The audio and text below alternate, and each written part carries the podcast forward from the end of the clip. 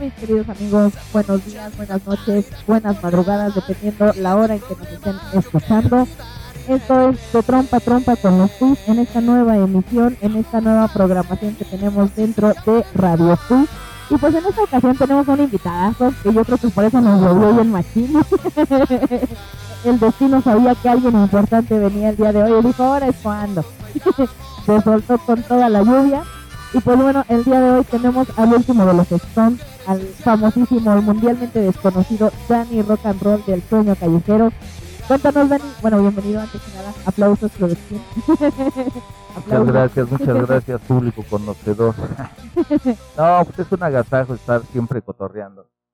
Porque pues ya estamos en casa, aquí ya lo vemos como nuestra casa, ya que estamos cerca del barrio. Entonces, un agradecimiento por la invitación aquí a, hablar las tonterías que acostumbro siempre. ahora, lo malo es que ahora la gente te va a escuchar. lo, malo es que ahora la gente te va a escuchar decir todo y va a quedar grabado. No, pues así me escuchan en la calle siempre. Ese güey siempre hablando puras tonterías. Ah, bueno, ya estamos acostumbrados a eso ya. Pero bueno, el día de hoy estamos dentro de las instalaciones del Salón Cenit, del Rock Cenit, un lugar que ya también ha sido cuna para, para Dani, para todos los de Sueño Callejero. Pero más allá de Dani, de este personaje que conocemos de este lado del espectáculo, ahorita veníamos platicando de la chamba, veníamos platicando del aguacero que se nos dio. En primer lugar, ¿cómo comienza Dani? ¿O quién es Dani? Porque sabemos que ese, bueno, nosotros que ya chismeamos y ya sabemos, no sabemos que ese no es tu verdadero nombre, ¿verdad? No, ese no es mi nombre. E, e, ese no es el nombre, ese es el nombre artístico. Ese es mi nombre de guerra. Exactamente. E, ese es el, lo que la gente ve. Pero ya todos conocemos al Dani, ya sabemos que el Dani anda acá en el rock and roll, pero si quiere revelar el nombre original no hay pedo, si no, tampoco hay bronca. Pero detrás de Dani, del sueño callejero, del último de los Stones, ¿qué hay detrás de ti? Pues hay una persona común y corriente, más corriente que común, que pues se levanta, se levanta temprano para irse a chamba, para cumplir con sus obligaciones, igual en ratos libres, pues convivir con mis hijos, convivir con mi pareja. Entonces, pues es una persona normal. A veces la gente no piensa que por el simple hecho de estar en un escenario somos diferentes. Pues no, como nosotros no nos dedicamos, bueno, en mi caso yo no me dedico a la música. Yo eso es mi diversión, ese es mi hobby nada más. Entonces, mi vida mi vida cotidiana es yo la divido en en varias partes mi trabajo, mi familia, mis cosas personales, mi pareja y el grupo. Entonces, pues toda la semana cumplo con mis labores, veo a mis hijos, platicamos. Ahorita traigo aquí acompañándome a mi hijo que todo el día anduvo trabajando conmigo y continuamos ahorita aquí en.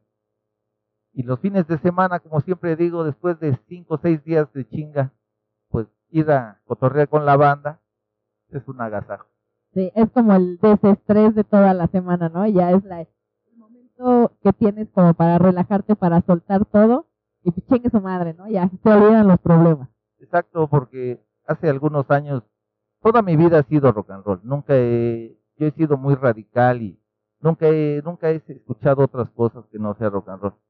Entonces, yo antes de subirme a un escenario, pues toda mi vida yo me le he pasado de tocada en tocada, de rock and roll en rock and roll. Es por eso que conozco un chingo de grupos que han surgido, que han desaparecido, historias de los grupos, cómo comienzan y ahora cómo son los grupos consentidos de la banda. Pero, pues ahora ya con el tiempo, pues es mi hobby ahora estar arriba de un escenario. Ahora me evito pagar un boleto ya. es lo, es lo que sale la ventaja, ¿no? Sí, la ventaja. Ahora, ahora ya no me cobran, ahora ya entro, entro gratis. E, eso es todo. Ahora ya hasta me pagan, ¿no? Sí, ahora ya hasta, me doy el lujo de cobrar. Exacto. Y, y por ejemplo, o sea, este gusto, ¿no? Que dices que siempre ha sido rock and roll y no otra cosa más, surge de tus papás, de la música que escuchabas en las calles o, o qué show, ¿cómo llega el rock and roll a tu vida? Pues mira, yo me acuerdo cuando yo nací en Ciudad Neza, una del rock and roll. Entonces, por ahí yo me acuerdo que cuando yo me levantaba al baño a esto de las 3, 4 de la mañana, yo tenía 4 años, 5 años. y mi padre se dedicaba a la alfarería, él tenía su taller de alfarería. Entonces para, para salir al baño había que cruzar todo el terreno, ahí donde vivíamos, vivíamos ahí por la avenida Nesa, la cuarta avenida. Entonces él siempre acostumbraba a tener un radio de estos antiguitos, escuchando Radio Universal, escuchando Radio Capital, y ese radio nunca se apagó. Eran radios de esos de bulbos que día y noche no dejaban de sonar.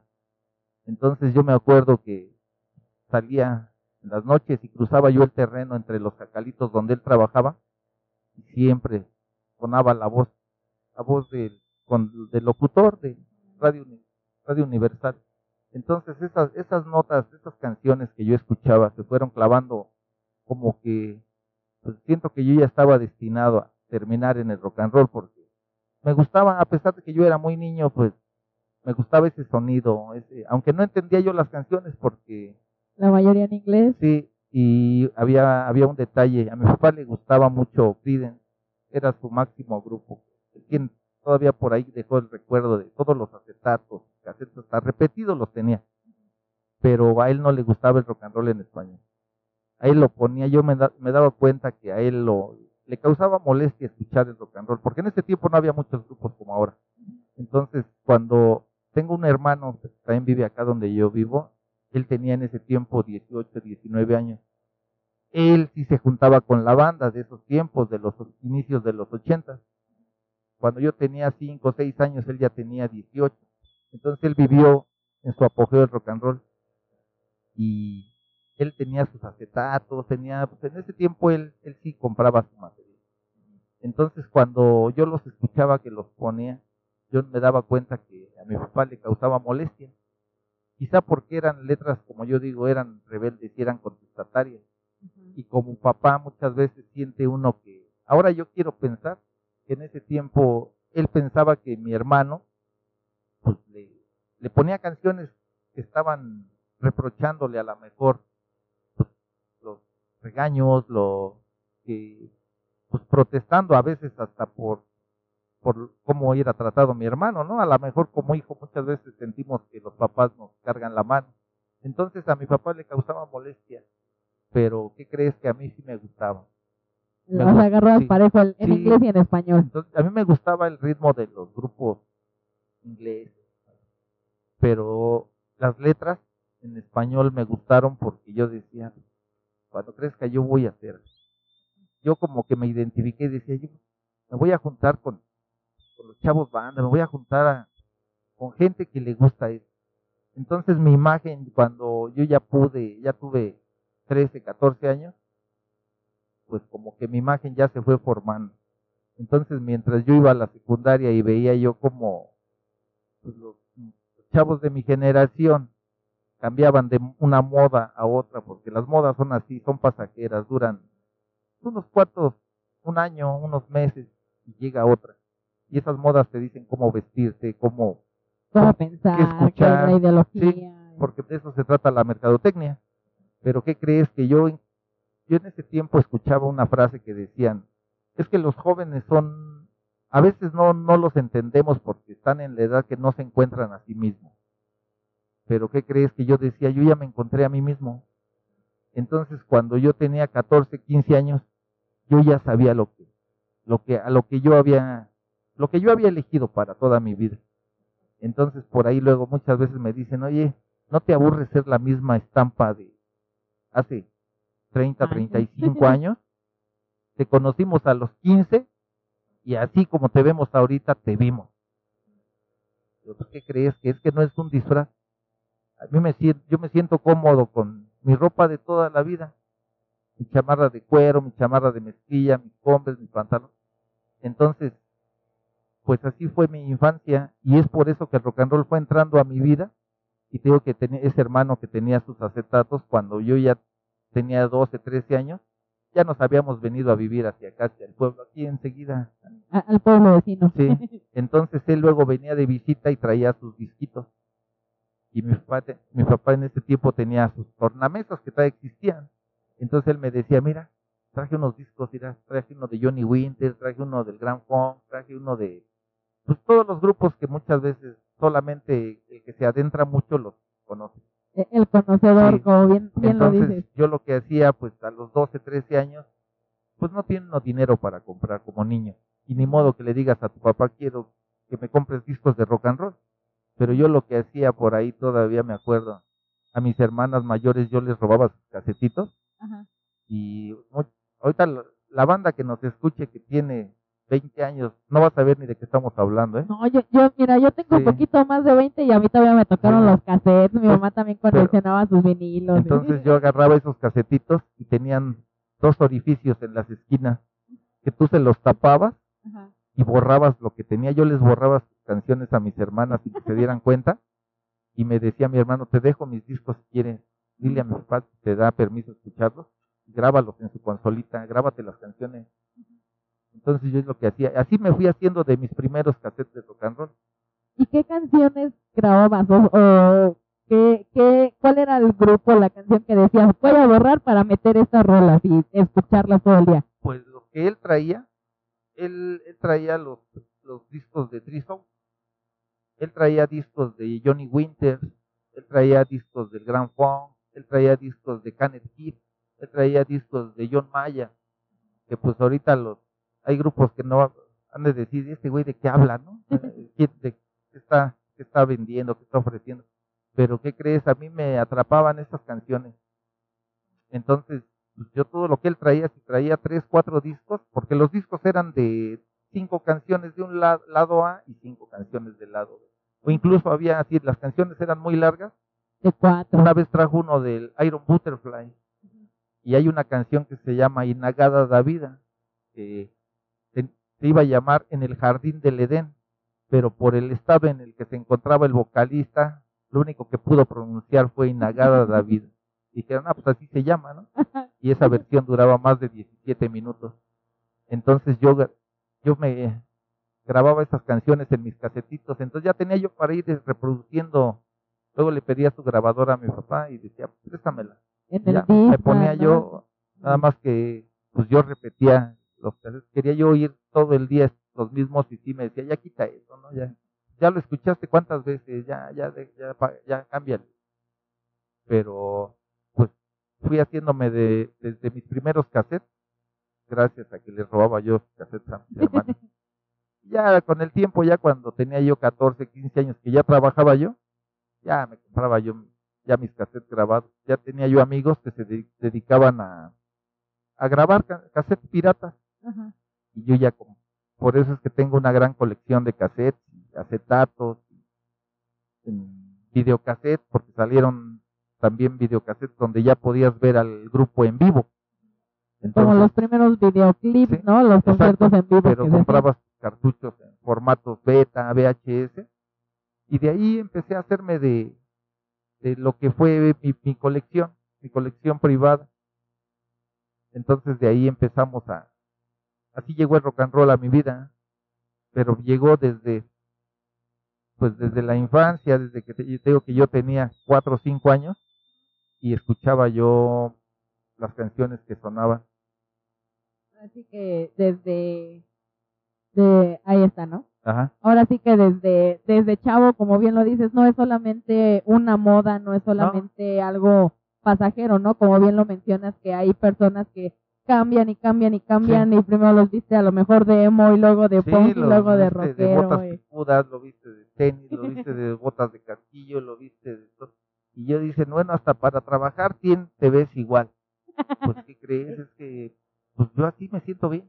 Y por ejemplo, no ha habido ese conflicto justamente por tanto en la escuela como en el trabajo, o sea, hay veces en que yendo a la escuela, quizá como hombre te dicen, es que no puedes tener el cabello largo, es que no te puedes pintar las uñas, es que no puedes llevar tu chamarra de cuero, ¿no? O sea, ¿cómo eran esas batallas No, pues era, sociales de, de, de era- identidad de decir, difícil. A veces yo, yo tengo que yo llegué a vivir aquí al pueblito de al lado y muchas veces en los ochentas yo veía como la gente, pues en un pueblo, todos de botitas, todos de con camisitas, machete. y cuando yo caminaba sobre la calle, yo notaba que, pues, la gente, muchos se espantaban, muchos como que te veían raro, muchos como que decían, pues, empezó a llegar la maldad al pueblo, ¿no? Ya empieza, empiezan a, a llegar gente, gente viciosa, gente, aunque por el simple hecho de ve- verte diferente ya te veían como que eras lo peor. El malandro. Y, y pues imagínate en un pueblo encontrar una persona diferente, pues casi casi no nunca ibas a pasar desapercibido. Y lo mismo en la escuela, en la escuela, si córtate ese pues, tus pinches greñas, que no, que si no te tuzo, pero yo siempre he dicho, ¿por qué? Yo no sigo patrones y ni estoy en una escuela militar. Entonces, no, yo nunca, como que, nunca me gustó someterme, nunca me ha gustado yo como les digo, yo tengo mis ideales. Si no, si no encajo, no quepo en un lugar, me voy. Entonces, pero sí ha sido difícil, ¿eh? Sí. Yo me acuerdo que como estudiante a veces íbamos a bibliotecas, a museos, y por el simple hecho de ir diferente a los demás, decían, él no puede pasar. Entonces no paso, luego investigo mi tarea por mi cuenta. Y Le me chismeo al sí, compañero. Sí, sí, entonces sí hubo mucha represión, y más en estos tiempos, ahora ya se ve normal pero te estoy hablando de los la década de los ochentas donde la generación podrida estábamos en su apogeo. Entonces, sí hubo mucho, incluso las racias que te tocan. Ahorita ya andas en la calle normal, pero yo viví la época de las racias donde ir caminando y la patrulla que te viera era seguro o corrías o sabías que te iban a te iban a dar unos chingadazos, te iban a quitar lo que tuvieras y te iban a ir a tirar por allá a una calle sola. Sí, a un baldío. Y no podías quejarte, no podías decir nada porque tu opinión no valía para la sociedad. No podías decir, ah, pues no existían los derechos humanos como ahora que te defienden de todo, ¿no? Hasta un delincuente lo defiende. En esos Sí. tiempos, como rock and rollero, eras peor que un, que un delincuente. Porque un delincuente, pues, todavía busca cómo, cómo esconderse o cómo cobijarse. Pero tú dices, yo no tengo por qué esconderme, no estoy haciendo nada. Y de eso aprovechaban las autoridades para reprimirte. Sí. Pero cuando eres aferrado y fiel a tus ideales, nada te detiene. Entonces yo decía, ¿por qué tengo que cambiar a... A mí no me van a manipular a hacer algo que yo no siento. Yo voy a hacer toda mi vida como yo quiera. Y lejos de ser bien visto, mal visto, que me cierren puertas, que no me dejen entrar, pues no voy a ir a donde no, me, no, sea yo bien recibido. Sí, no, y no seas bien recibido de la manera más pura, ¿no? Que, Sí. que eres, no no por el hecho de aparentar Sí, ser alguien porque que no. no. te cuesta nada a veces disfrazarte, decir, no, pues voy a ir de, con tal disfraz y con eso me abren puertas. ¿no? Yo digo, pues lo que habla de mí es mi persona, no mi apariencia. Entonces, si me aceptan bien, si no, nunca me ha importado. Es por eso que no tengo cartilla, no tengo, nunca me interesó pertenecer al, a una sociedad, como dicen, normal. Pero INE sí tienes. pues la tuve que sacar cuando tuve que registrar a mi hija, ¿eh? Por- y yo ya tenía casi 30 años. O sea que apenas a los 30 sacaste la Sí, INE. sí. Ah, no. Nunca he votado, nunca he sabido ni siquiera qué se siente pararse en una fila de borregos. Incluso chocaba yo con mi papá, porque Ajá. él sí era muy patriota del 15 de septiembre, ver el grito, el, el- en época de elecciones, él sí le gustaba participar. Luego decían, no vas a ir a votar. No, no. Yo respeto tu ideología, ¿no? A ti te gusta hacer, pues, participar con tu país, pero yo creo en mi país, pero no creo en los gobernantes. Entonces, prefiero mejor no perder mi tiempo y que gane el que quiera ganar. De todos modos, no me voy a morir de hambre porque sé trabajar. Eso Así sí. diga, no es que este güey nos roba y es que roba más. Así roben lo que quieran, yo sé ganarme el dinero, entonces no me, no me interesa. Entonces, a veces tenía, pero como mi papá veía que tanto yo era inteligente como en la escuela, como para trabajar, como que a veces cuando yo escuchaba comentarios de la familia que decían, ¿por qué lo dejas que sea así? ¿Por qué lo dejas que ande así? ¿Por qué? Y decía, pues ustedes cuiden a sus hijos.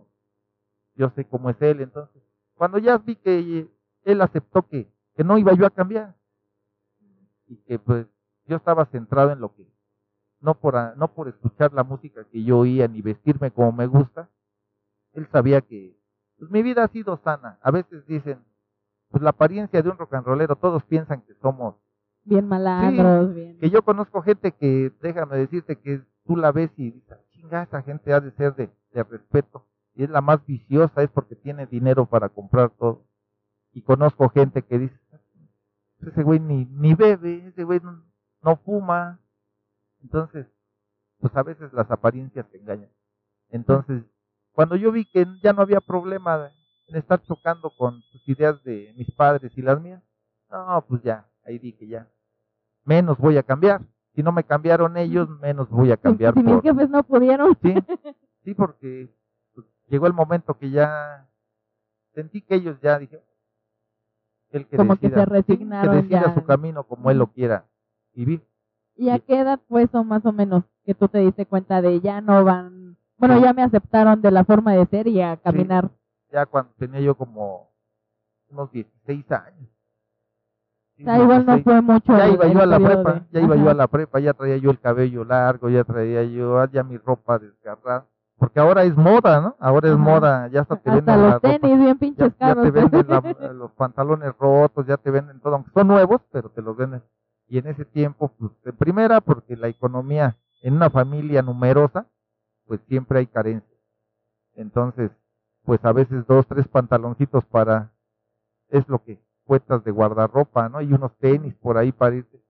Entonces, pues yo ya decía, aquí me voy a quedar. Entonces ya ahí me di cuenta que ya no iba yo, ya no, ya no había problemas con ellos. Entonces si ya no había problemas con mis padres, ya no me importaba lo, lo que pensaran los demás. Y, y por ejemplo, dices tú que vienes de una familia como algo extensa. Sí.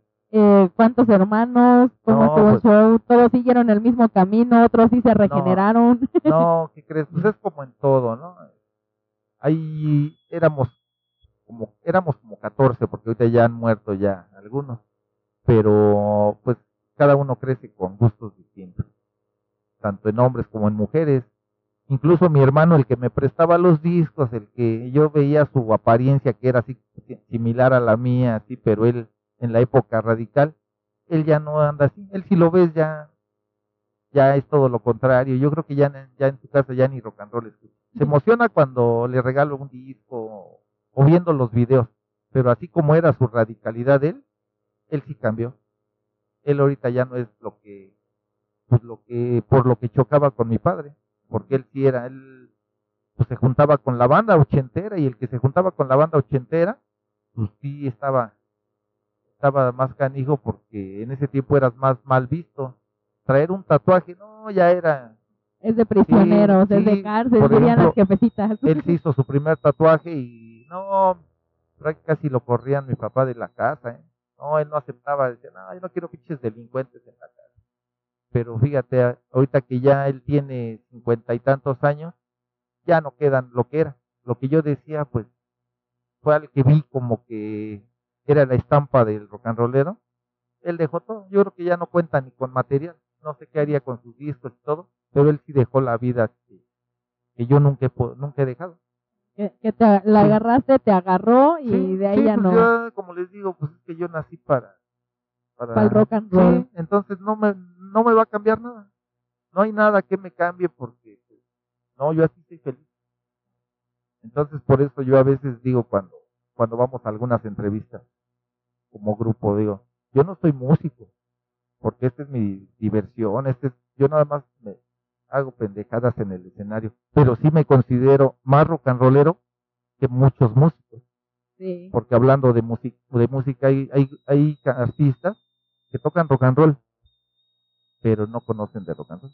Exactamente, es a lo que iba, ¿no? Yo el día, yo me acuerdo que la primera vez que nos topamos, que te conocí, fue justamente hace ya poquito más de un año, que caímos aquí al Salón Zenit y estaba Víctor Corvo, el cantarrecio, echándose un acústico y todo, y el Jaibo nos dice, el que está atrás aquí sentado es el Dani del sueño callejero, y pues nosotros, a pesar de vivir acá en este rancho todo, éramos muy escasos en la cultura del rock and roll y musicalidad que había o que hay en este, en este pueblo, ¿no? Ajá. Entonces, este, entonces, este, cuando llegamos y nos dicen Eloy, él es el Dani, y nosotros como de, ah, pues qué chingón, ¿no? mucho gusto.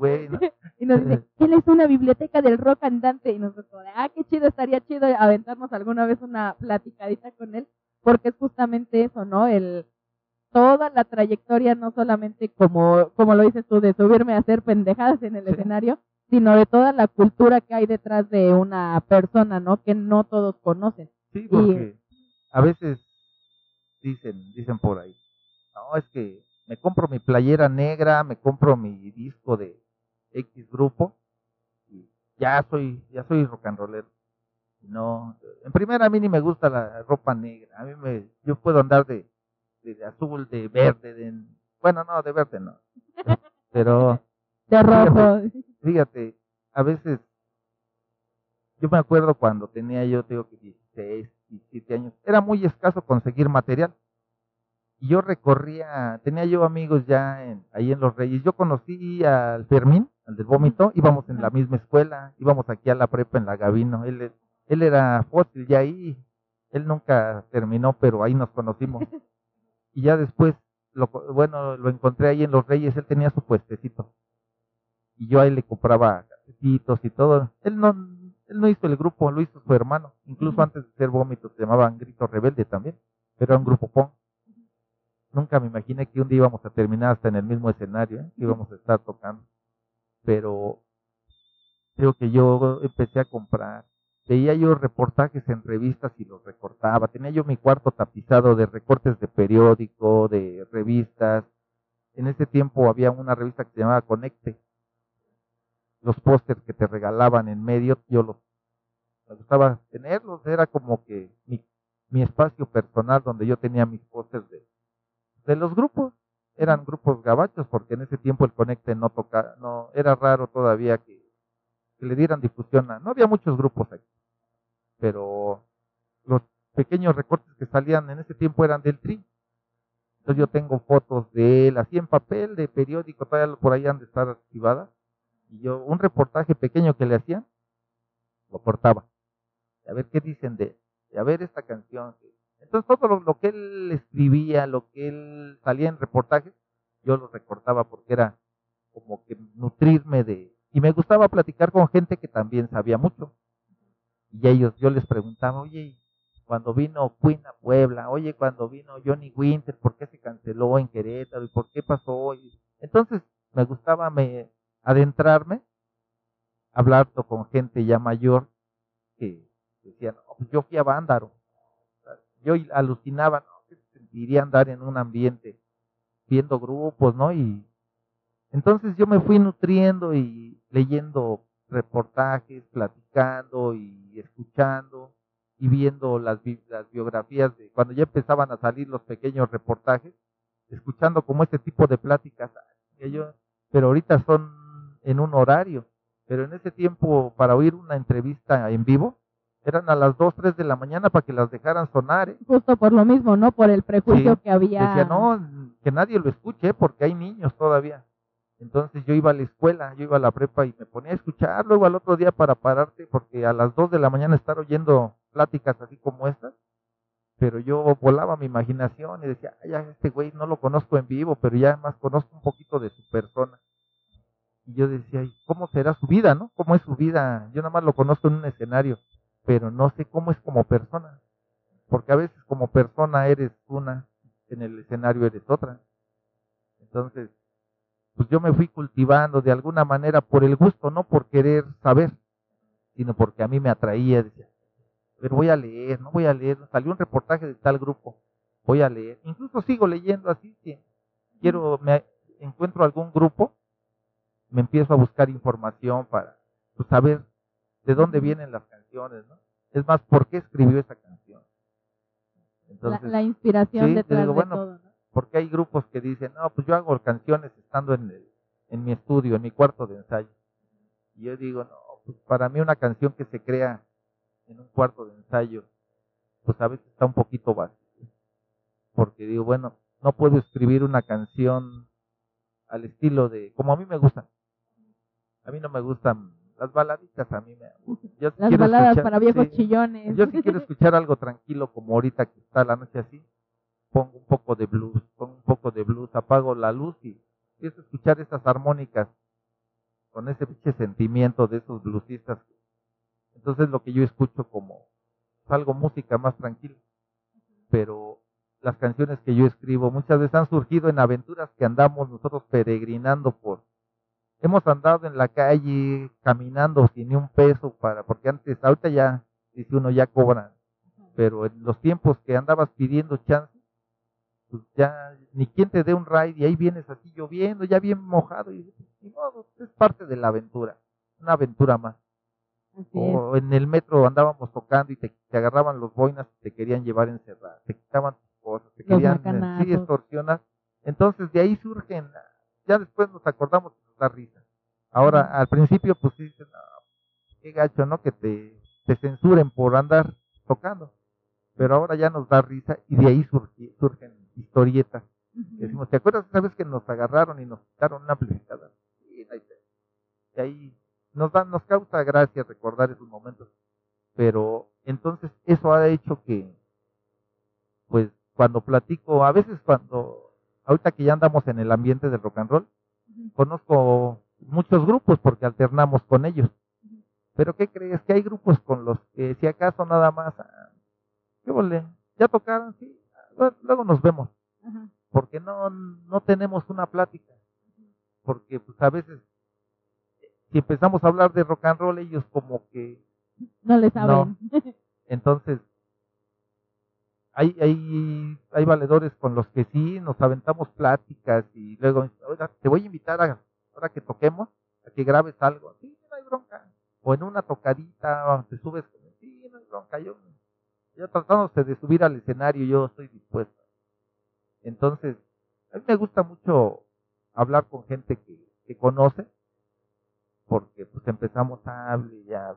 Por eso cuando voy con mis valedores dicen, a este güey denle una pinche sopa maruchan para que ya se calle, porque no se va a acabar la entrevista en una hora, va a quedar como cortada.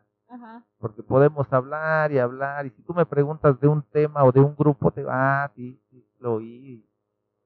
Entonces, tan solo ahorita me preguntas todo eso y te, me extiendo. Sí, no, pues ahora sí que justa, justamente para eso es, ¿no? No es, eh, te lo decía desde un inicio, no es una entrevista normal. ¿Por qué? Porque a Sueño Callejero ya lo conocemos. Ahorita retomaremos un poquito acerca del grupo y demás, ¿no? Pero ya lo conocemos, ya lo hemos visto en el escenario, ya conocemos que el Dani eh, toca la armónica, quién sabe cómo, pero le sopla y saca los armonicazos y, y todo, ¿no? Pero digo, para nosotros al menos eres una persona muy grata, que compadreamos bien chido, pero no conocemos más allá, no es como, ah, pues ahí está el Dani, y, ahí queda, ¿no? Pero realmente todo esto es lo que se disfruta, todo esto es la carnita de, del artista, ¿no? Y por ejemplo, hay muchas cosas que dijiste ahorita, ¿no? El cómo se divide tu vida o cómo divides tu vida, ¿no? Entre el rock and roll, la familia, eh, el trabajo y demás, pero también en cómo se inspira Dani para crear este tipo de canciones, ¿no? Porque no es solamente agarrar un papel y lo, lo escribes encerrado de, hoy voy a escribir cinco canciones y las empiezo a, escribir, sino que van surgiendo en cosas cotidianas de la vida, ¿no? Como dices, pues me quedé sin el o nos mojamos en la lluvia y de ahí mismo de esas anécdotas van saliendo las formas de cómo se escribe la canción, ¿no? Sí, de alguna manera la, la sensibilidad la tiene uno porque también yo creo que para, para escribir algo, tus emociones debes de vivirlas al máximo. Por ejemplo, yo estoy contento, pues estoy contento y no lo puedo evitar, pero si estoy molesto, pues mejor a veces escribo tonterías o digo tonterías. Estoy preocupado, lo mismo empiezo, pero por eso es que yo pienso que pues, todo lo, lo paso a un papel a veces digo, bueno, pues nada más fue como una catarsis para liberar mis emociones, pero pues muchas terminan siendo canciones, porque desde siempre, desde antes de ser, de tocar en un grupo y yendo a la escuela, a veces me sentía yo tan mal conmigo que decía, sí, me siento, ¿no? Como que era mi forma de liberarme, de decir, bueno, ya no se lo dije a nadie, pero ya lo escribí, lo que me molesta. Lo que... Entonces, ahora ya lo transformamos a veces en canciones y es por eso que pues, hay unas libretas donde pues hay letras, hay, a lo mejor algunas cobren vida, otras se van a quedar nada más para la posteridad ahí. Los garabatos sí, sí, incluso dibujo, a veces hasta, me dibujo yo también ahí. Ah, ya nos salió pintor el Dani. vamos a armar los autorretratos aquí. Ya, ya vamos a armar los autorretratos con el Dani. Pero en esta cuestión de el cómo va evolucionando de Dani desde la escuela, cómo vas trabajando para conseguir ya tu propio material, el, el ímpetu que tienes por seguir conociendo a las bandas, ¿en qué momentos donde sale la locura de decir, pues chinga su madre, ya tengo todo empapado de rock, voy a empezar a darle música a esas canciones o a esos pensamientos que tengo en la libreta, ponerles música y a lo mejor no darlas a conocer a un público, pero quedarme yo con la satisfacción de que pude crear algo como lo que escuché en toda mi niñez. Ah, pues eso fue a partir de que yo antes de, de andar en el ambiente así, ahora en los escenarios, yo practicaba deporte. Yo quería probarme hasta dónde podíamos llegar, incluso con mi hermano José. Siempre hemos andado, el camino nos ha marcado a estar siempre en el mismo lugar, aunque a veces cada quien sigue su rumbo, más adelante nos volvemos a encontrar. Ahorita ya trabajo donde trabaja él. Entonces, nuestra vida ha estado siempre juntos, como nos llevamos por dos años, como que desde niños crecimos y seguimos juntos. Entonces, antes nos dedicábamos al deporte, llegamos a jugar en la, allá en la deportiva, ahí en Michuca. Pero cuando tú dices, bueno, ya llegué hasta donde yo quería ver qué, capacidad tenía, ¿no? Ya llegué a la primera fuerza, ya pero ya, ya, ya, ya, vi que sí lo logré, pero como que ahora ya quiero otra vida. A partir de que yo dejé el deporte por ahí por los, tenía yo como 22, 23 años, ya habíamos jugado como unos 8 años. Entonces, fue cuando hice mi vida, fue cuando conocí a su mamá de mis hijos, empecé otra etapa. Pero yo decía, bueno, pues necesito algo en que sacar lo que tengo, ¿no? Porque yo soy de las personas que a veces hasta los siete días de la semana trabajo. No, no, no hay día que diga, ah, me dio flojera. Entonces a veces mis trabajos han sido de que, oye, ¿qué crees? El domingo necesito que a las cinco de la mañana, sí, está bien, Entonces yo decía, pero también necesito algo en qué, en qué liberar mi, mis frustraciones, mis enojos, mis alegrías. Aparte de mi familia, necesito algo. Entonces seguí jugando, pero ya como que ya fue disminuyendo, ya no entrenaba yo, ya se fue acabando el deporte.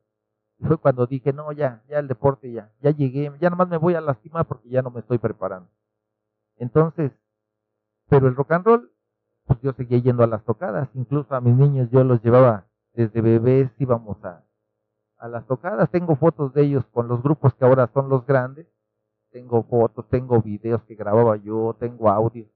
Entonces, era el deporte, pero también era el rock and roll. Entonces yo seguía, después del deporte, pues me adentré a ir más a las tocadas, a ya no ir a jugar, pero yo iba al rock and roll. Iba yo con mis niños pequeños y todo, pero yo iba a escucharlos. Yo nunca, yo decía, pues, ah, voy a ver a tal grupo, voy a ver, va a tocar en tal lado, voy a ir pero llegó el 2012, sí, el 2012, y mi hermano, él venía aquí a Los Héroes, en ese tiempo había un gimnasio ahí y había una tienda de música del maestro Rafa, ya murió, ya, paz descanse. Eh, estaba ahí en el centro comercial. Estaba ahí en el centro. Entonces él, igual en sus ratos de ocio que decía, pues, ¿qué hago? ¿Qué hago para distraerme? Ah, ya sé, me voy a ir al gimnasio. Y se metió al gimnasio, pero decía, tengo una hora libre, llego y todavía tengo una hora libre ahí, tengo que esperar hasta que es mi turno. Y empezó a ver que allá al lado de la, del gimnasio estaba la tienda de música, ahí en la placita que estaba ahí en Los Héroes. Y un día yo me acuerdo que llegó, ya me inscribí a la escuela. A la escuela, si a ti no te gustó la escuela. No, pero a la escuela de música, me voy a comprar una guitarra eléctrica, porque a él desde niño, desde que tenía la edad yo creo de mi hijo, él como que sí tenía inquietudes de tocar. Y se iba a la estudiantina de aquí de Iztapaluca, ya andaba, pero se aburría porque él era, como era ya todos adultos y él era un joven de, no sé, 15, 16 años, pues como que él nada más era el mandadero, ¿no? Todos ya más grandes. ¿sí?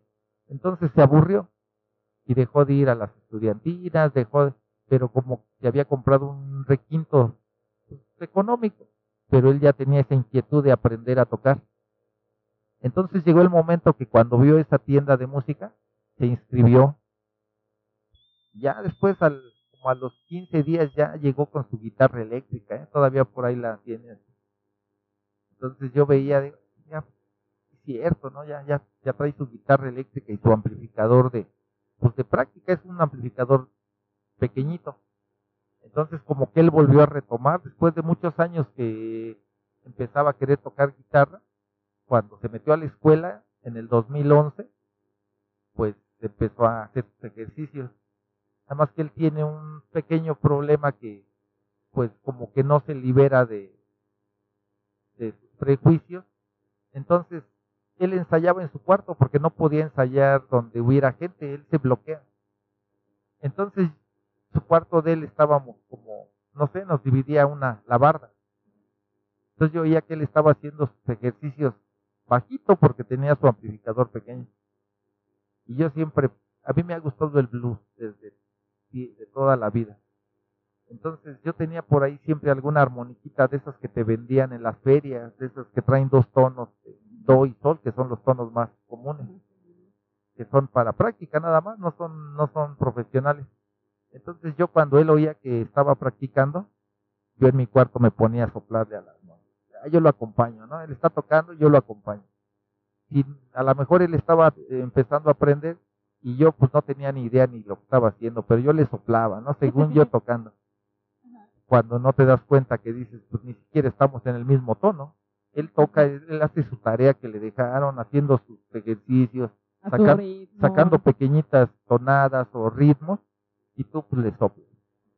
Entonces llegó el momento que ahí donde vivimos, a una cuadra, una cuadra de donde vivíamos, se oía luego que ensayaban unos chavos, no rock and roll, pero se oía que tocaban. Se oía una batería, se oía una guitarra. Entonces, como yo siempre he sido más sociable, con, en todos lados donde ando conozco gente y me hablan y les hablo. Entonces un día me acuerdo que me dijo, ¿tú conoces quién, quién toca en esa casa? pues, sí los he visto, sí los ubico a los chavos. ¿Por qué? Es que quisiera yo ver qué se siente tocar, pero a ver si entro con la batería, con otra guitarra, porque yo ensayo solito. Ah, pues, si quieres les digo, si quieres les, comento y pues si hay chance, pues va. Sí, ya había los chavos, oye, no hay chance de que venga mi hermano, es que quiere ver qué se siente tocar y con una batería ya que lo acompañe.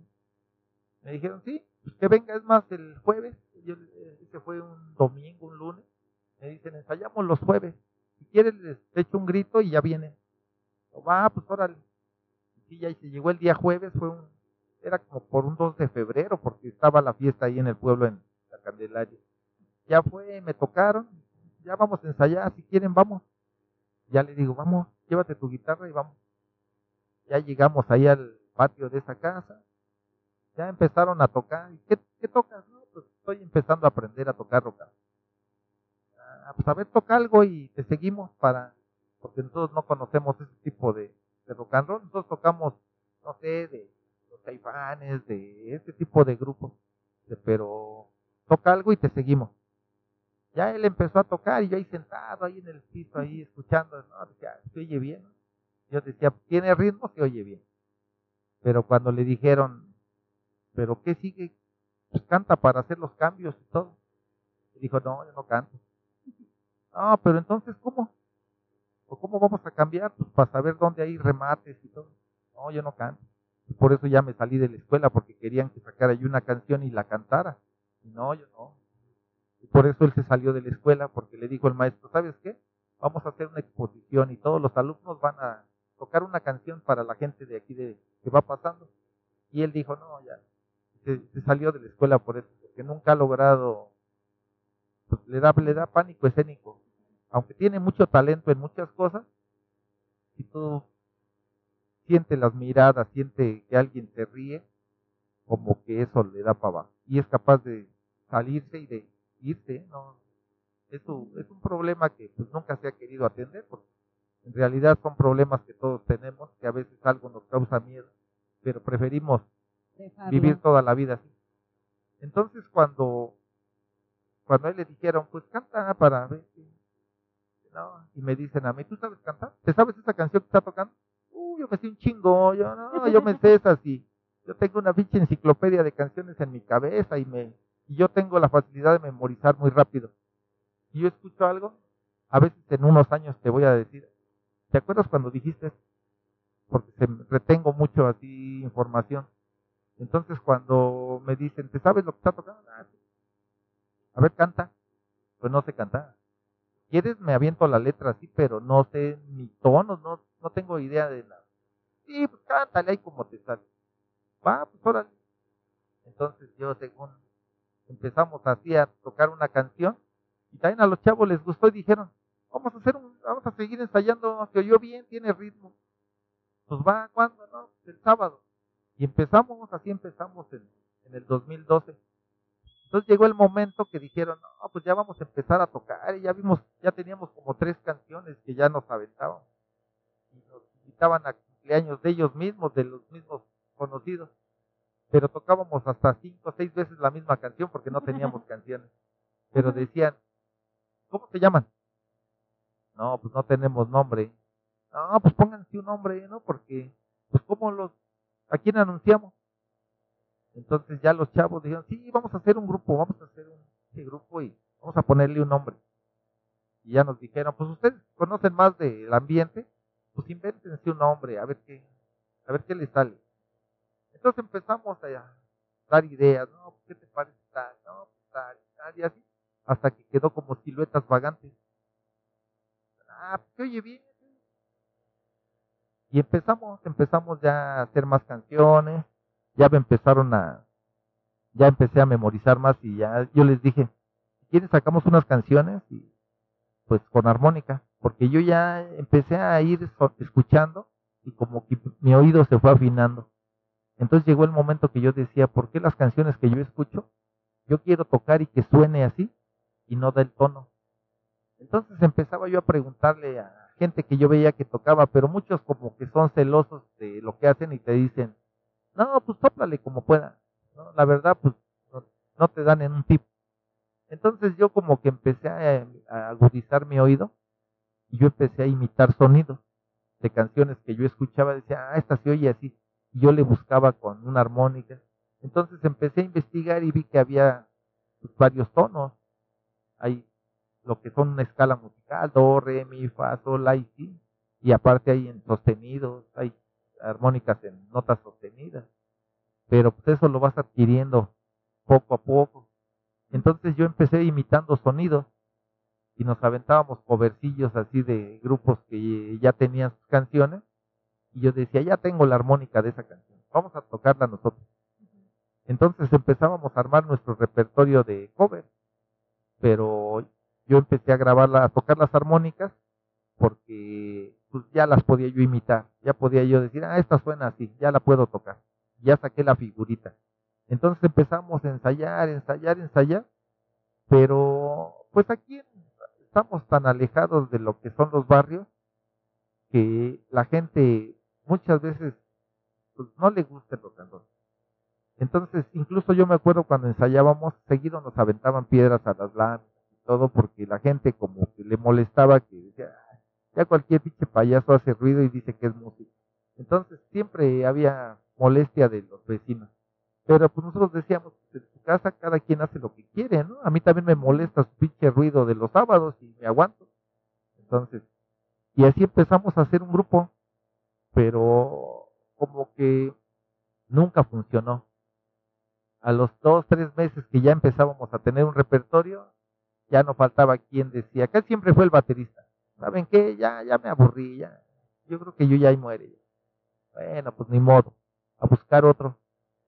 Otra vez conseguía yo algún baterista y ya empezábamos a ensamblarlo y de momento, no, ¿saben qué? Ya estoy descuidando a mi chava. Y no, mejor ahí muere ya.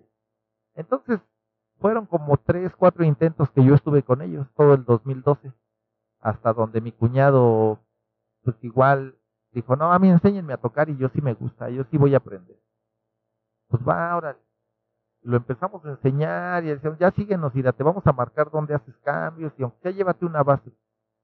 Pero ¿qué crees que su debut fue en, una fiesta de octubre, en el bautizo de mi ahijado.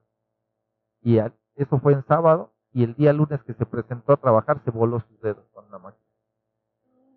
Entonces como que yo ahí me frustré, digo, no, saben que ya estuvo, ya, ya me voy. Este grupo no, no, no tiene, no, ya, o se va, se va uno, llega otro y nunca se logra. No hay algo sólido. Y ahora que ya se veíamos algo sólido con mi cuñado en la batería y ya más o menos estamos agarrando, se vuela su dedo. no, ya, creo que ya esto no, no va a funcionar nunca. Entonces me fui. Ya, ya no volví, ya dije, ya, ya se acabó, ya no voy a tocar. Pero yo ya tenía ya mis armónicas, yo ya había comprado ya armónicas de todos los tonos, ¿eh? ya, ya estaba yo armado para buscar más canciones y imitar los sonidos. Incluso ya habíamos armado cada, él una canción y yo una canción, y ya iban a ser las primeras propias. Yo escribí la que se llama Mi vida en el rol, que la vine a grabar como sueño callejero. Y él escribió una que se llamaba Siluetas Vagantes, que nunca se, nunca se logró. Pero cuando yo me fui, ya, digo, bueno, ya se acabó.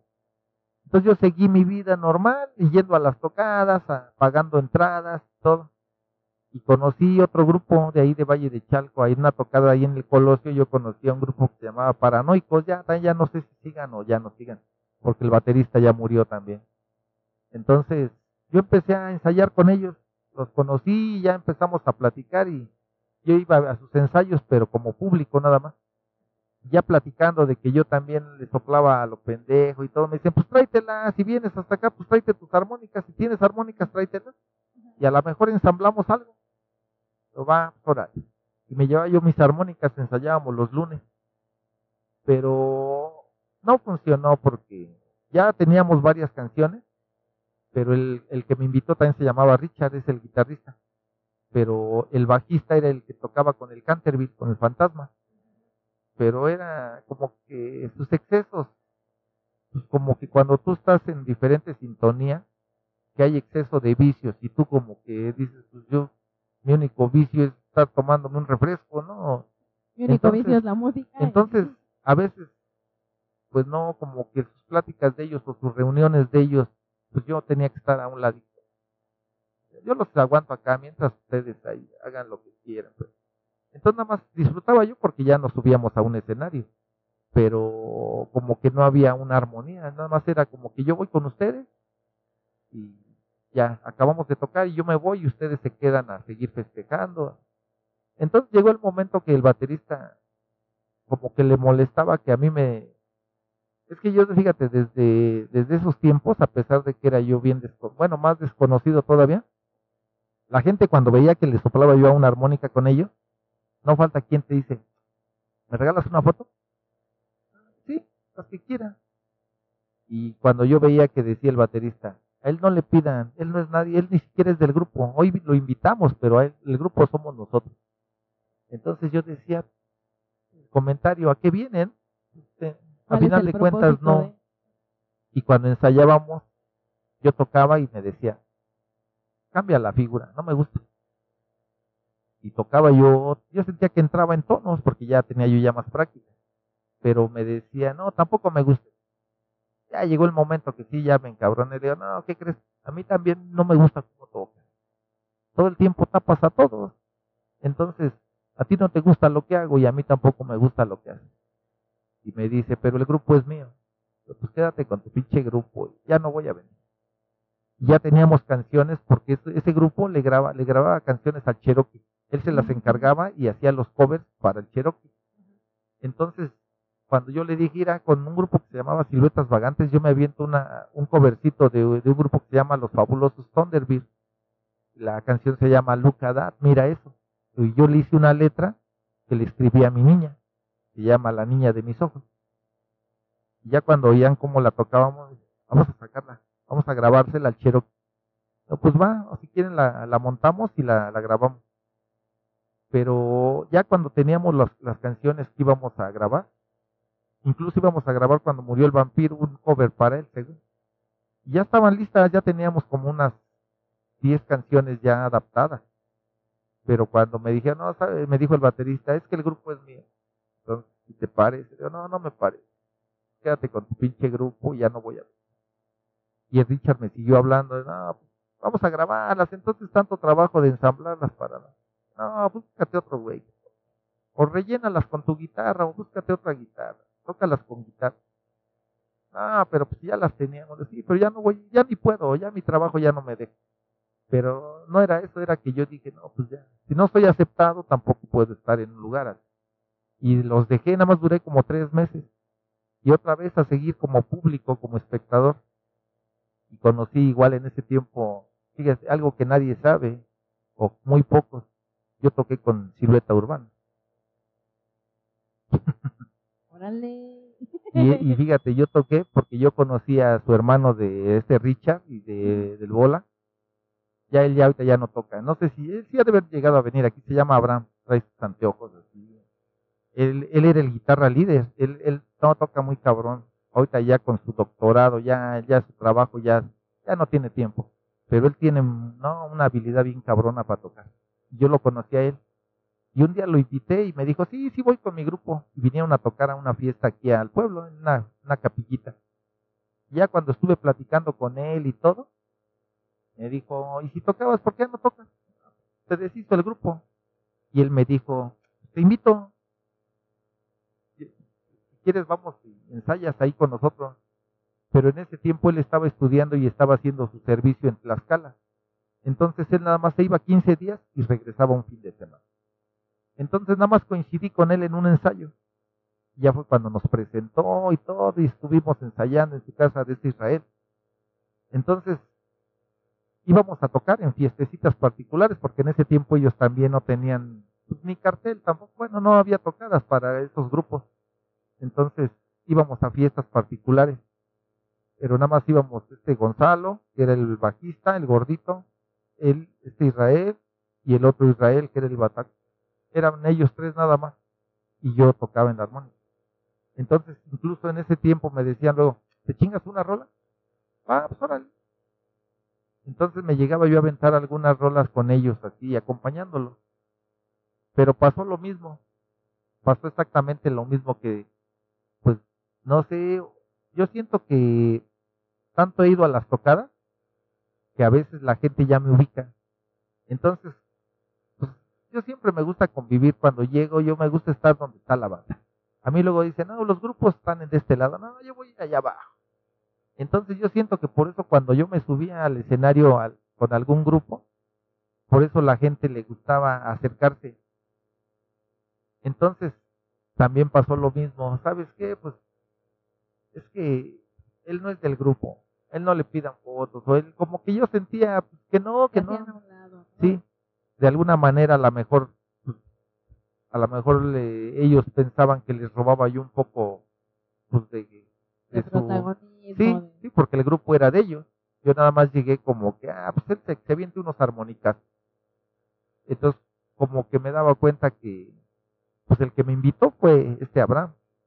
Pero como que no no había cuando tocábamos o íbamos o terminábamos pues ellos platicando y yo pues mirando, ¿no? Porque no había ni siquiera esa confianza para, para entrar en el mismo cotorreo. Entonces yo decía, pues bueno, con qué toque yo, no pasa nada. Hasta que igual llegó el momento que en un ensayo acabando, yo les decía, ¿cuándo ensayamos ahora? Y en ese ensayo me acuerdo que me dijo su baterista, no sé, no sé, güey, ahorita, yo creo que ahorita no vamos a ensayar. Es que dicen esos güeyes que, que le estudie. Es que la neta como que queremos que toques algo más chingón. Entonces dicen que mejor le estudies y que luego te echan un grito, luego ya te, ahí te echamos un grito. nosotros te llamamos de, la música. Y yo la comprendí y le dije, ¿qué crees, carnal? Sí me gustaría estudiar, porque nunca me ha gustado ser pendejo. Digo, sí me gustaría, si encontrara yo una escuela donde aprender, sí me metería porque pues, también me gusta ir aprendiendo.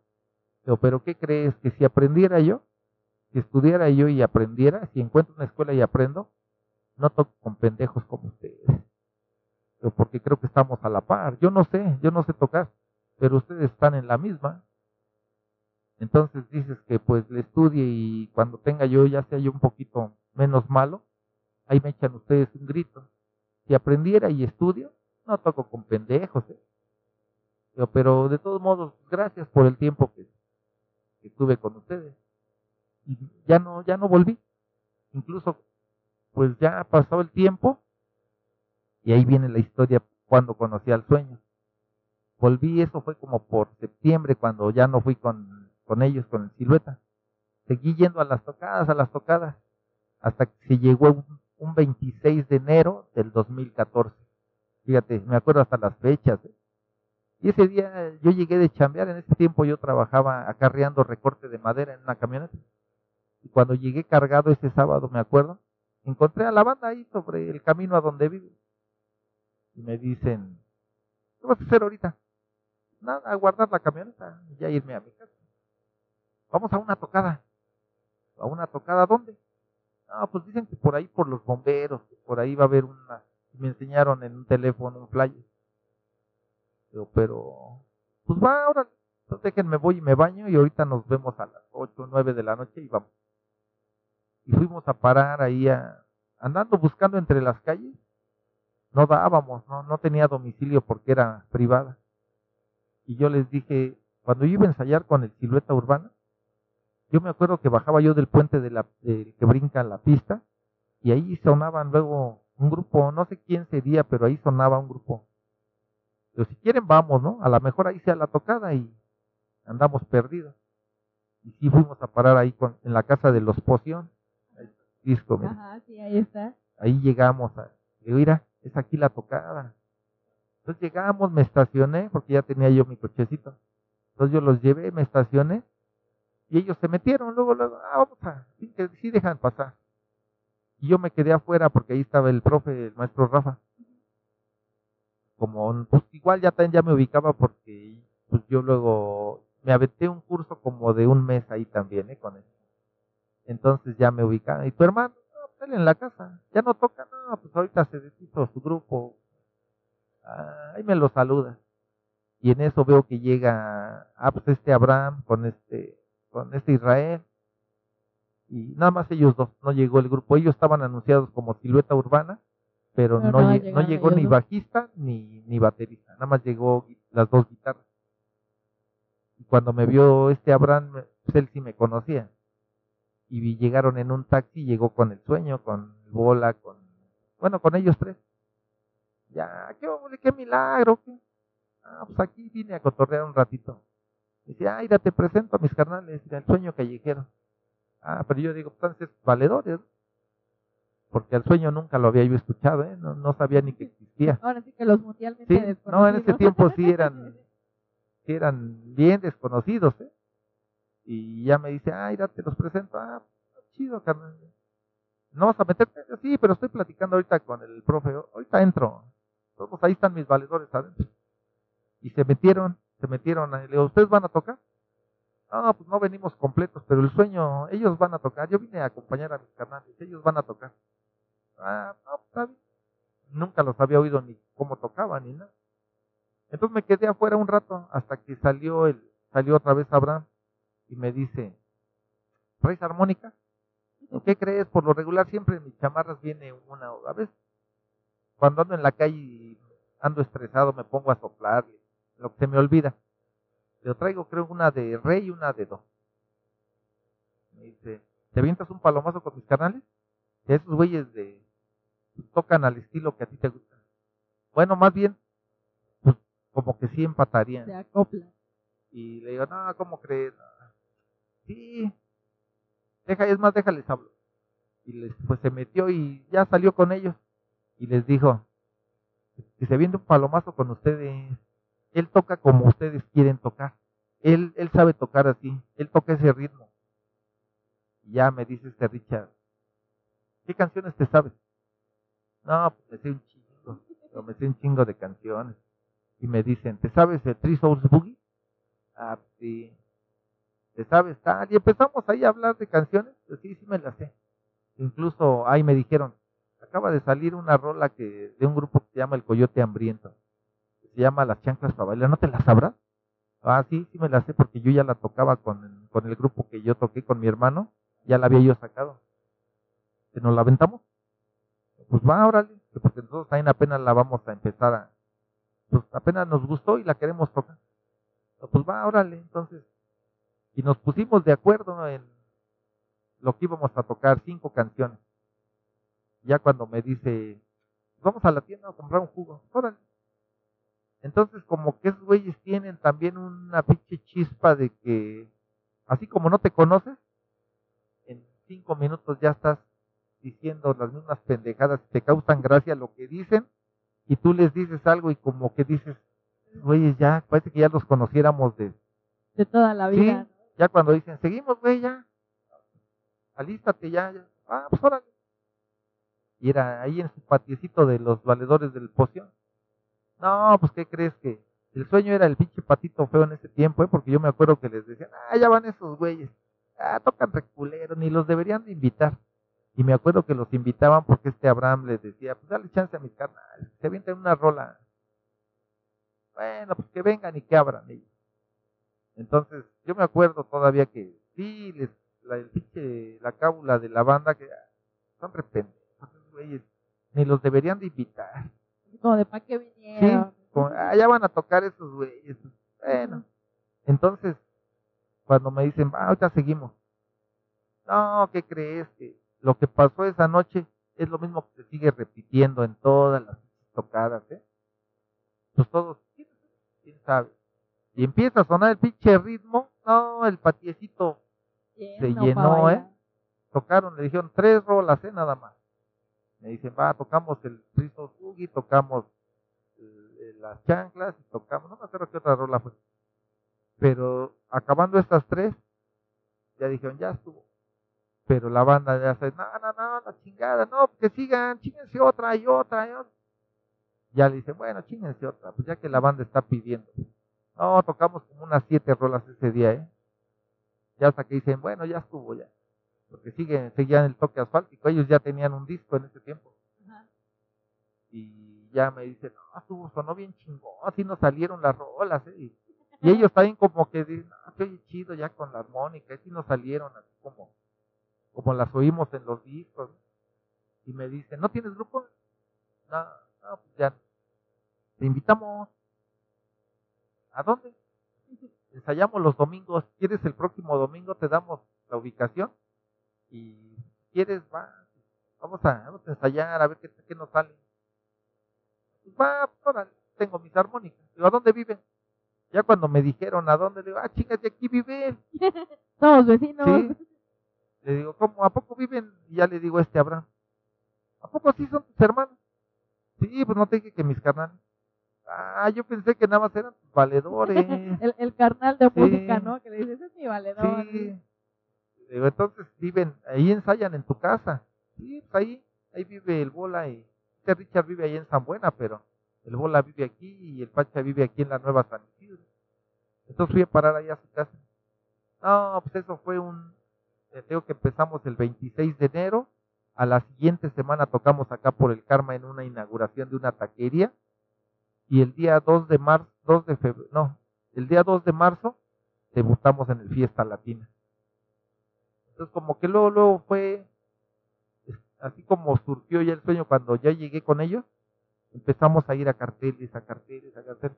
Y como yo andando tanto en las tocadas, pues yo ubicaba a los güeyes que organizaban. Entonces yo empecé a buscar el contacto. Oye, carnal, no hay chance de que nos dejes tocar. Ah, chinga, poco ya tocas? Ah, le hago al pendejo, pues dando chance, pues, pues, pues no pasa nada. Pues va, órale, aunque se abre. no ya lo tienes, ¿no? Aunque se abren, sí, no hay falla. Con que abramos, lo que queremos es tocar. Y empezamos a tocar y no, pues ya empezamos a recorrer muchos lugares que, que habían, bueno, que sigue habiendo tocadas.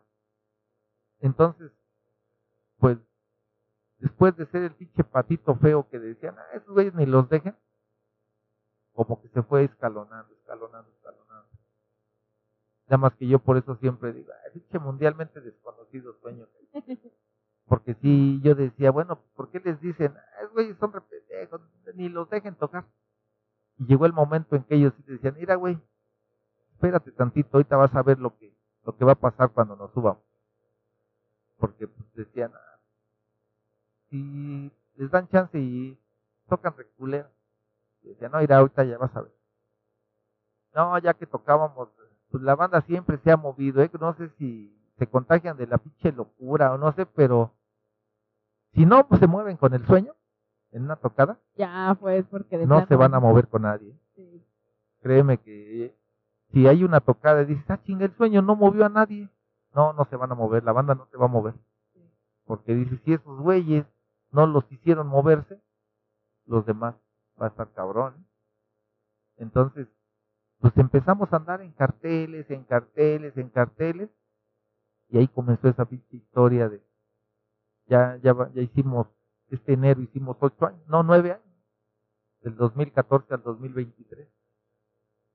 No, sí, ya, ya es una larga trayectoria, ¿no? Y es, es muy bonito ahora sí poder disfrutar de toda la platicada de qué, qué es previo a Sueño Callejero, ¿no? Porque pues ya bien lo decimos, ¿no? Mundialmente desconocido Sueño Callejero y pues ya todos lo conocemos. ya, ya, en cualquier tocada o algo nos ponemos a bailar y a mí me consta que en las tocadas en las que he tenido el placer de estar con ustedes, o sea, la banda hay veces en que ya quiere bailar, pero ya no puede de lo cansada que está, pero aún así está así con la cabecita moviéndose y todo, ¿no? De que ya de plano le das dos, tres horas de rock y la banda sigue, pero pues ya no se para porque ya la neta está bien puteada, ya está cansada, ya ya no puede bailar, pero no por eso deja de disfrutar, ¿no? Y... No, y se mueve, porque fíjate, todos llegábamos, yo me acuerdo hace cinco o seis años, llegábamos a las tocadas y luego no había nada. Ya le decía yo al organizador, oye, ¿por qué, no empiezan? Ah, pues es que no están completos los grupos, o les falta, o dicen que más al rato cuando se ponga chido. Pero pues sí, ya están todos sí, pero no quieren. Y yo siempre decía, tocamos nosotros. ¿Así ya ahorita? Sí. A eso vengo, ¿no? Yo no vengo a esperar un buen momento, yo vengo a la hora que ya. Va, pues ahora. No, luego nos aventábamos hasta más de una hora. ¿eh?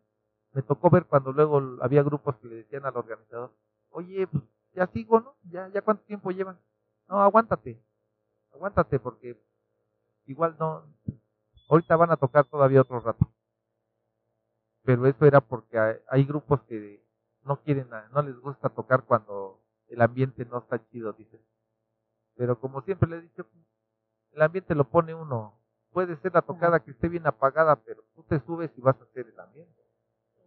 Entonces, y pues a nosotros no nos cuesta trabajo hacer tantas locuras en el escenario, como que nos sale natural. Yo creo que por eso nos, nos subimos a un escenario, ya cuando decimos, vamos por una aventura más.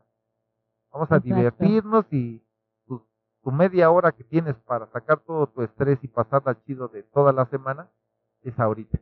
Exacto, como, como bien lo dice el título, ¿no? Las aventuras del rock de, del disco son, son todo ese cúmulo de, de aventuras. Ah, ya se rifó la producción. Mira, ya trajeron. ya, ya, lo prometido es deuda. Sí, pues ya, ya, ya se me estaba secando la garganta. Sí, ¿no? sí. Entonces te digo que, fíjate, te platiqué de dónde surgió el, entró la música a mi vida, ¿no? Desde dónde inició hasta dónde estamos ahorita. No, y, y cómo se fue dando este, esa, ese andar y cómo ahora es esa sinergia tan chida en el sueño callejero que desde la primera vez empezaron para arriba, cosa que en grupos anteriores era piedra tras piedra que decías como, que no encaja, no, o sea, bien lo decías tú, yo ya estaba destinado al rock, pero eh, quizá no a ese tipo de rock. Pues fíjate, yo me acuerdo que cuando iba yo a la escuela, cuando iba yo a la prepa, tú debes de recordar que siempre en las escuelas hay talleres. Entonces yo me acuerdo que luego decían mis valedores, vamos a meternos a un taller y hay música. Ah, yo qué chingas voy a hacer música. No, yo, eso es para... Ingeniería. No, yo voy a ir a cotorrear, voy a cascarear y estar más chido en las canchas. No, pues órale, hay que aprender. Pero yo decía, no, eso, eso lleva tiempo. Yo soy impaciente y si no aprendo rápido me aburro. Entonces nunca, nunca me imaginé que yo iba a parar haciendo música. Porque decía, no, es mucho tiempo aprender. Aparte que ¿qué te van a enseñar a tocar? A mí no me gusta lo que me enseñan, a mí me gusta el rock and roll. Eh. Sí, digo, aunque te piden una guitarra, ¿qué te enseñan a cordecitos, a tocar tus baladitas? No, a lo mío es el rock and roll y aquí no enseñan rock and roll. Entonces, nunca, nunca intenté ni siquiera meterme a, empezar a estudiar un poquito. ¿eh? Quizá a lo mejor si hubiera yo que si hubiera yo decidido aprender a tocar, a lo mejor desde hace muchísimos años hubiera yo andado en algún grupo. Pero no, pues yo decía, yo escucho los grupos, yo compro su material y yo los, yo les aplaudo. Pero ahora, ahora estamos en un escenario. Entonces, fíjate cómo va la evolución de donde tú vas a las tocadas, que muchos grupos de los que ahorita están, no te pueden decir, ah, es que yo me iba a las tocadas, yo era mi diversión ir a pagar mi boleto. Muchos son porque, ah, pues es que mi papá era el músico, pues yo no, ahora yo soy el músico. Pero no era una evolución como, como la banda que decíamos, pues yo vivo el rock and roll cada fin de semana, a mí me gusta estar escuchando y viendo grupos, ¿no? Entonces muchos son, se, hacen músicos, pero no se hacen propios. Están tocando, como yo les digo, fíjate, a veces, a veces dicen, ah, es que la imagen no hace al músico y que ser rocanrolero también lo lleva uno por dentro y yo luego me pongo así a divagar yo mismo y digo, ¿qué pasaría si por ejemplo la, la gente que le contrata mariachis a su familiar, a su mamá, a su papá, y vieran llegar un pinche mariachi con, con sus tenis, con su pants, con su playera de... En Bermuda. Sí, con su playera del sueño callejero y y su gorrita, su gorrita de colores. Ah, chinga. Pues, contraté un mariachi, ¿no? Contraté un mariachi y llegó un pinche payaso, ¿no? Entonces yo también digo, bueno, pues, no podría yo ser rock and rollero y subirme, no sé, de trajecito, digo, ah, chinga, pues ya no soy yo. Yo me siento natural, yo me siento en el ambiente de rock and roll como no, no podría yo estar parado en otro escenario que no sea donde hubiera rock Entonces por eso es que yo si voy a un lugar donde esté la banda, no, yo me desenvuelvo como si... Ah, como pez en el a veces, ¿a poco a todos? No, no, pero ya los conocía.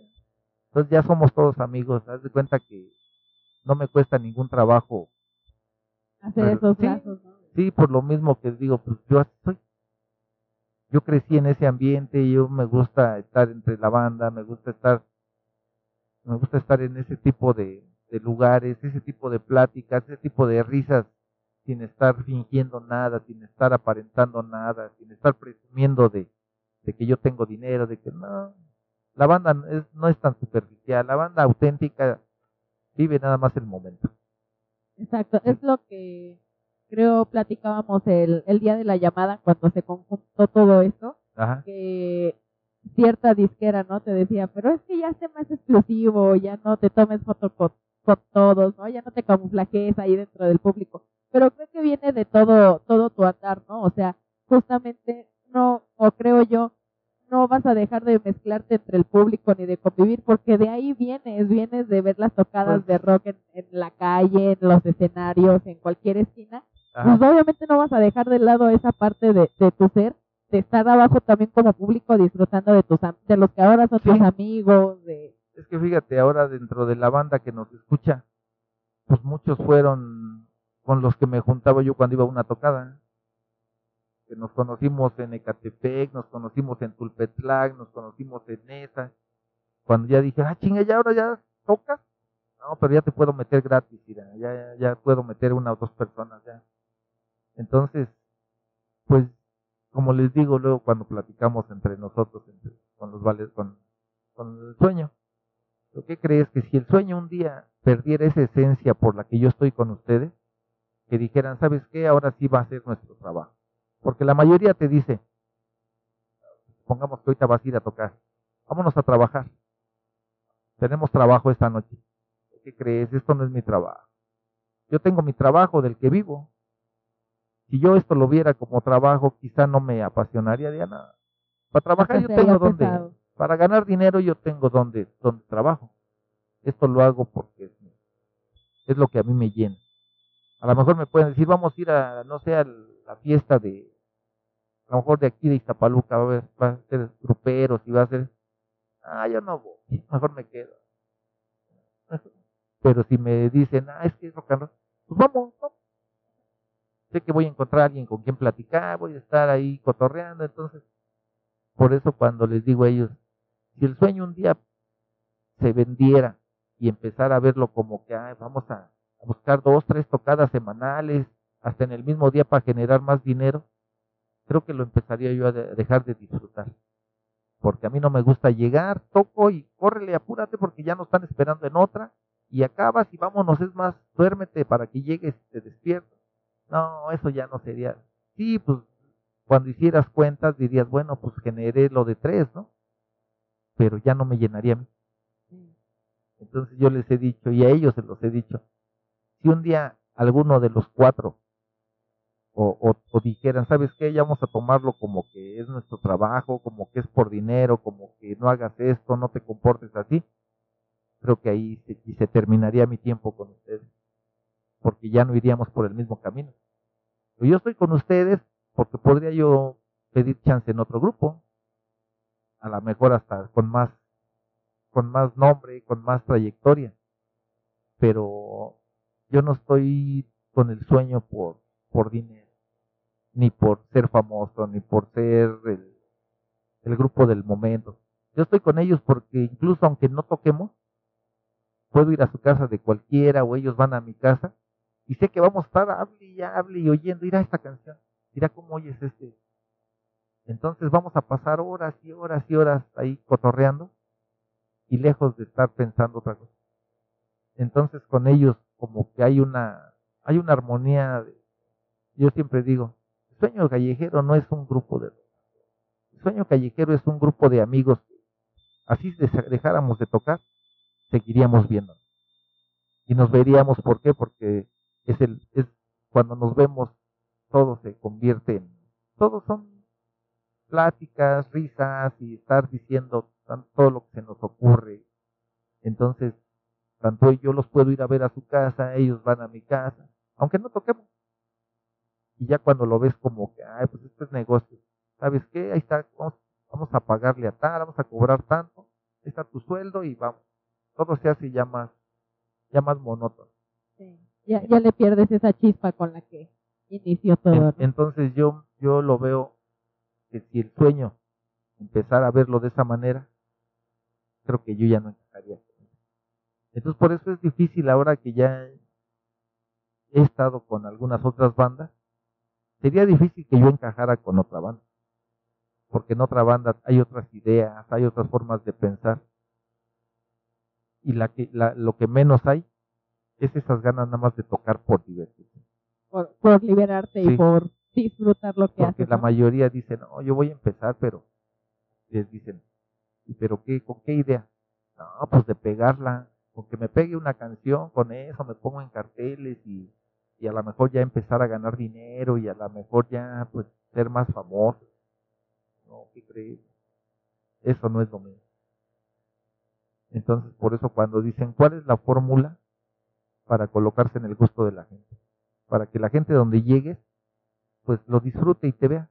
O no sé, y ni me interesa. Yo no he buscado nunca, ay, pues con esto le voy a llegar a la gente. Con esta canción es seguro que la vuelvo un éxito.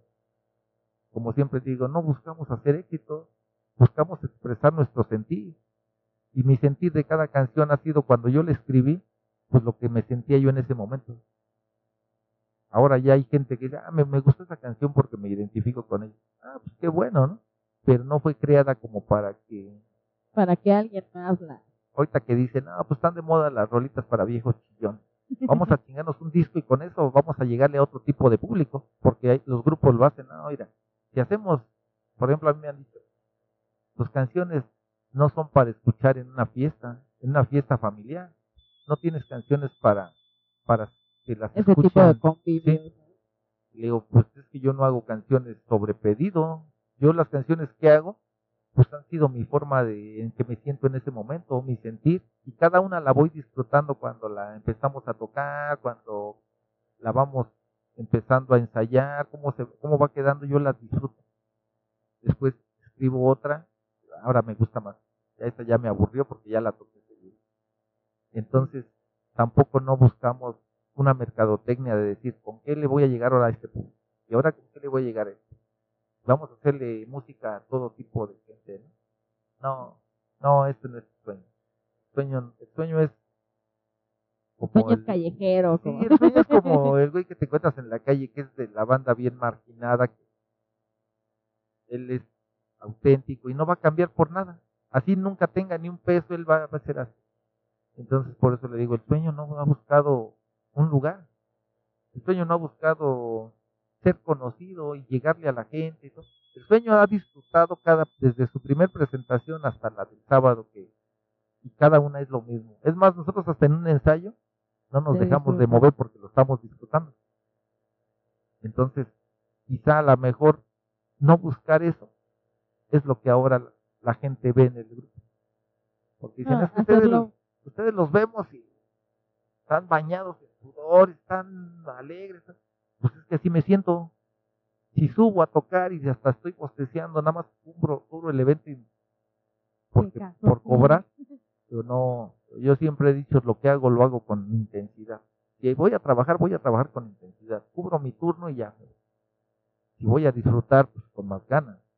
Entonces cuando yo voy a tocar, yo ya estoy desde el sábado en la mañana, digo, ah, vamos a ir a tocar. Ya sé, hoy voy a llevarme el tenis derecho, voy a llevarme uno blanco. El tenis izquierdo, uno negro. Ahora voy a tener uno de piel y uno de lona. Ahora voy a poner tal playera y ahora... Entonces ya desde ahí estoy fantaseando.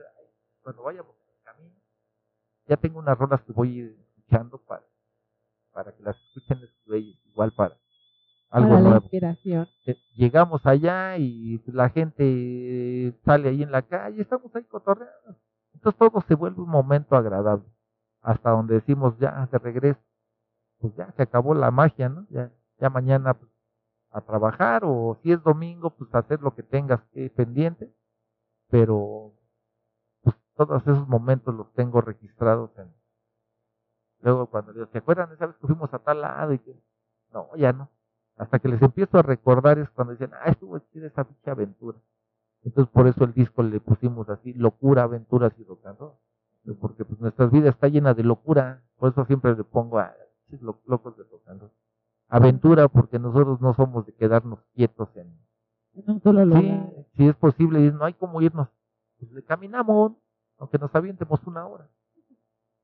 Y rock and roll porque yo digo, pues el rock and roll sonaba así como como lo- el que escucho yo, pues suena a un estilo más crudo, no suena tan meloso, tan elaborado. Entonces, pues, ese es el sueño que llegué. Y el último Stone, pues, te voy a decir por qué es el último Stone. Échale, échale, con eso que nos vamos a, a break o que procede Inge. Ah, ya, ya nos dijo el Inge que ya, que ya está ahí. Vámonos con el último Stone. ¿Te lo sigo Sí, platicando? sí, sí, sí, con Ah. eso cerramos y los dejamos picados para la próxima. Ah, va. Mira, en nuestros, hace años, ahorita ya hay pocos grupos, bueno, ya hay un chingo de grupos, pero en la década de los 70s, 80s, había dos grupos representativos del rock and roll, que eran los niños buenos de Liverpool y sus satánicas maj- majestades. Sí, Simón, lo- los Entonces, Beatles, sí. Sí, entonces decían, eres tranquilón, te gusta más lo, lo más relajadito, lo así, eres Beatles. Eres más pinche locochón y te gusta andar fachoso y te gustan las rolas así más explosivas. Eres Rolling. Entonces yo decía, no, yo soy Rolling. Y hay una rola que me marcó, que a, mí si me dijeran, ¿con qué rola te identificas con la que tú creas que esa te representa? Hay una rola que los Rolling no tocan así en vivo, nada más he encontrado un solo video. Y aquí en México la bautizaron como Ecos de mi onda. Pero en inglés es You Can Knocking, quien golpea algo así. Entonces, esa rola yo me acuerdo que una noche que salí al baño y suena potente tararararara, tararara. y como que ese sonido que entró a mis oídos como que llenó mi cerebro de adrenalina y eso a partir de ahí dije no yo soy rolling no puedo ser de otra manera porque yo no soy tan tan Tan relajadito y así como no tranquilo. no yo soy así como que pues, me gusta la música más explosiva más más potente más con letras pues más crudas como es la, la vida de la banda la vida de la banda no siempre es tan agradable la vida de la banda no siempre es tan tan buena, tan relajada. A veces hay un chingo de broncas por, ser de la banda. Entonces, cuando yo escribí esa canción del último Stone, fíjate, esa, ahora ya, ya es, no puede faltar en el repertorio, ¿eh? ya todos identifican el último Stone y la cantan, pero la canta la, la banda que, es de nuestra generación, bueno, de mi generación o más vieja, pero los incluso hay grupos que pues me doy cuenta que les molesta, ¿eh? ¿Por qué? Porque pues quizá ya le han puesto atención a la letra y si tú tú tienes tu grupo y te gusta hacer covers de Paquita la del barrio, covers de las baladas para los viejos no sé, de Chico Che y la crisis o de pues lógico, yo te digo que pues hoy lo has transformado en baladas de rolitas mamonas, ¿no? Y el rock and roll pues no era así, el rock and roll era el, la voz del pueblo, la voz del obrero, la voz del marginado, no era la voz de, de la sociedad burguesa. Entonces, esa canción fue escrita por eso, porque a mí me gustaba ese tipo de, canciones. Entonces, yo digo, bueno, cuando hicieron el personaje, la caricatura de, bueno, ¿cómo se va a llamar? Se va a llamar, sí va a ser, el muñequito va a ser el último Stone. Pero cuando lo diseñaron, me dicen, pero ¿cómo lo hacemos? Porque ya no podemos usar la lengua para sueño callejero. No, ya no, porque es una marca registrada. Y decían, no, nada más le ponemos una O. Yo, no, nunca me ha gustado así, como que nada más la... Lo mejor te dibujo algo y lo pasamos ya en, ya en la computadora. Ah, bueno, pues Entonces me ocurrió hacer la O en manuscrito, pero digo, bueno, vamos a personalizarlo. Entonces digo, bueno, por lo regular yo siempre traigo un tenis uno y uno, nunca, no, yo nunca eh, salgo sin Converse, es, mi, es, mi tenis, es mi sello favorito, es mi calzado favorito. Entonces le puse su tenis, le puse su pantaloncito así como roto. No le puse chamarra, no le puse un chalequito porque taparía lo que es el cuerpo del agua. Le puse sus guantecitos de piel, le puse sus lentes. Entonces digo, ah, ese muñequito va a ser el, último, el último esto. Pero al principio, para que no se viera que el grupo estaba encaminado nada más al armoniquista, le puse una guitarra. Y bueno, pues así guitarra o un bajo, puede ser cualquiera de los cuatro, ¿no? Entonces, ese fue el logo que se apoya para, para registrar la marca ya como sueño callejero, ahora ya con la disquera. Pero dicen, es la mascota. Yo tengo ideas locas que digo, un día voy a hacer un cómic con los cuatro personajes ahí, aventuras como existían antes las revistas de Simón Simonazo, de La Pura Banda, de, todas esas revistas así. Entonces hay una revista de Three hubo uno, unos, algunos folletitos todavía que salieron, porque salió el cómic. Entonces yo tengo una idea de un día hacer las, las vivencias del sueño representado por los cuatro personajes. Entonces... E-, eso estaría muy chido que cuando se haga lo, lo muestre aquí en exclusiva para todos los quiz. Entonces de ahí cuando dijeron, ¿cómo se va a llamar? Pues, sabes que a mí me identifica la música, la música potente, la música fuerte, la música rebelde.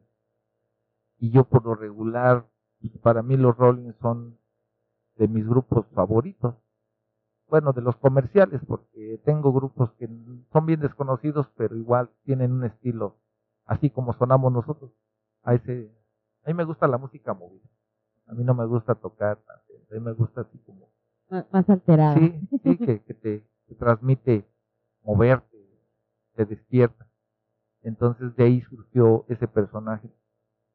Y decía, bueno, ahora ya cuando llegamos, a huevo ya llegó el último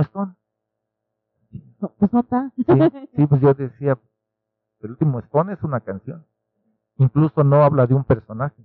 Porque para mí un Stone, yo a mi forma de pensar, yo digo, un Stone es aquel güey que se dedicó toda su vida a estudiar, a estudiar el porqué del rock and roll, de dónde viene y todo. Y también, pues lógico, conoce un poco de, de los Rolling, ¿no? De la música que hacían ellos. Entonces, pues no nada más es una persona, puede ser todo aquel que le guste el rock and roll y que se haya empapado de él, ¿no? Que, que se identifique con... Sí, que se identifique con el rock and roll como, como lo he hecho yo. Entonces no fue de hecho como para una persona, fue como que para alguien. es más bien la, la ideología de cómo es y que cada quien se pueda sentir identificado. Y, ahora ya me lo han dicho, hemos ido a lugares donde encuentro, pues, no sé, banda de 60 años y me dicen, no chingues, esa pinche canción la siento mía. ¿Por qué? Pues porque yo me siento así, me siento que esas letras, como las oía yo, son las que gracias a eso soy rock and rollero. Y me dicen, si el rock and roll en mis tiempos hubiera sonado como los grupos que luego escucho, no hubiera yo sido rock and rollero. Y yo les digo lo mismo, créeme que si yo en mis, cuando yo tenía 15 años hubiera yo escuchado esas baladitas que, escucho cuando luego tocamos, yo creo que tampoco yo hubiera sido rock and rollero. el, destino hubiera sido otro, pero lo bueno es que el destino ya estaba escrito, coincidió con que con que estuviéramos el día de, hoy aquí. Pero pues la neta ya nos alargamos un chingo en la plática y, y es el tiempo que no, no se siente, ¿no? Es lo, lo sabroso, volvemos a lo mismo, es ir más allá de, de una música porque así como nos dijo el Jaibón el día que te conocimos, eres una enciclopedia andante, esto nada más es, yo siento que la superficie en lo que agarraba yo confianza. Ah. bueno, ya, ya agarraste confianza, entonces yo, yo sé y estoy segurísima que no va a quedar en, en solamente esta plática, porque pues, no, no fue ni entrevista así tal, tal cual es, yo te lo decía, ¿no? Una plática para conocernos, para conocerte, y, y la neta está bien sabroso, o sea, se, se, se disfruta, ¿no? Entonces, pues mi querido Dani, tiempo nos falta, nos podemos echar aquí hasta la pues, madrugada, pero... Sí, no, pero mañana sí tengo que trabajar. No, tenemos. Entonces, este, pues te queremos dar las gracias a, a nombre de todo el equipo, a nombre de todos los Radio que estamos aquí, porque es, es, un honor y un gustazo el, que nos puedas visitar en el estudio.